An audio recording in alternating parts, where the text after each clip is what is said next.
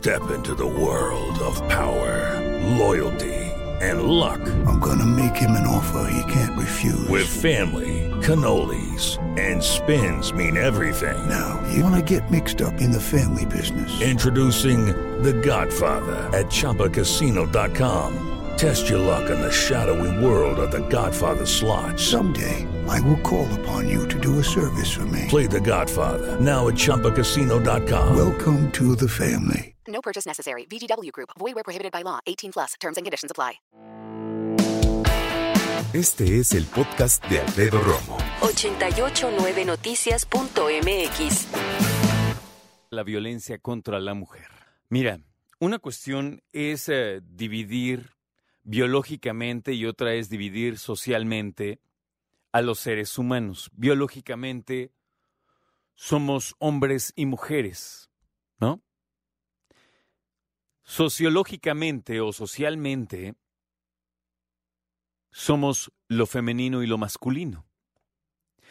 Ahí ya empezamos un discurso complejo porque hay personas que creen que lo masculino es de los hombres y lo femenino de las mujeres.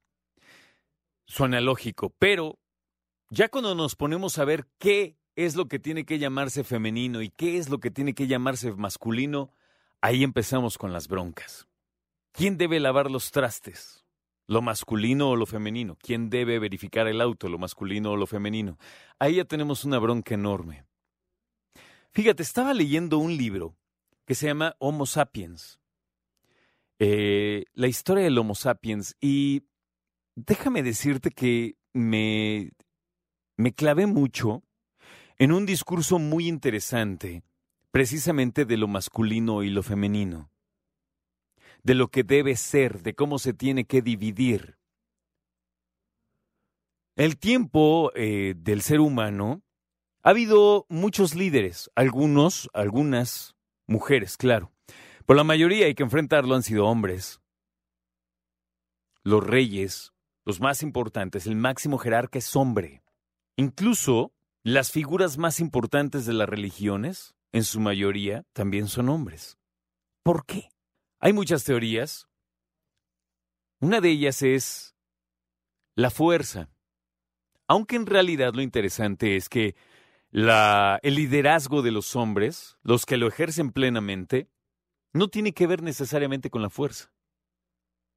Si piensas, por ejemplo, en El Padrino, ¿no? La película con Marlon Brando, eh, pues él no decía voy a ir a ejecutar a alguien, no, mandaba a alguien. O sea, los líderes generalmente no ejercían la violencia o no ejercen necesariamente la violencia.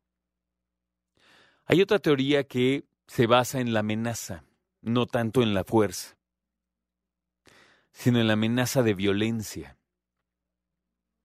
Y ahí es donde muchos piensan que las mujeres terminan sufriendo en ese sentido. Hay muchas otras teorías que hablan acerca de esto, pero cuando nos ponemos a pensar, tú y yo, y hablamos de México, nos damos cuenta que es un país que no ha avanzado para mí prácticamente nada en cuestión del machismo y el sometimiento, el abuso, la violencia a la mujer. Es increíble cómo eh, no solo los golpes, los gritos, hacer menos a las mujeres, a las abuelitas, las esposas, las nenas. Es eh, la forma más obvia de violencia, pero hay otras. ¿Sabes cuál es una que yo no sé si las personas se han dado cuenta? Permitir que las niñas formen parte de una dinámica de sometimiento. O sea, si un hombre violenta a su esposa, no solo está haciendo una situación complicadísima contra precisamente su esposa, sino si está su hija, su hija no solo está testiguando la situación, sino el dolor que le produce también resulta en violentar a la nena.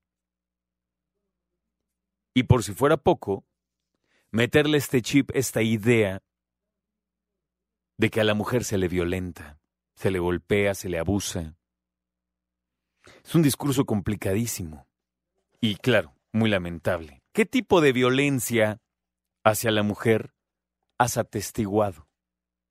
Ya sea que, lamentablemente a ti, amiga, te han violentado, ojalá no, por supuesto, rezo para que no sea así.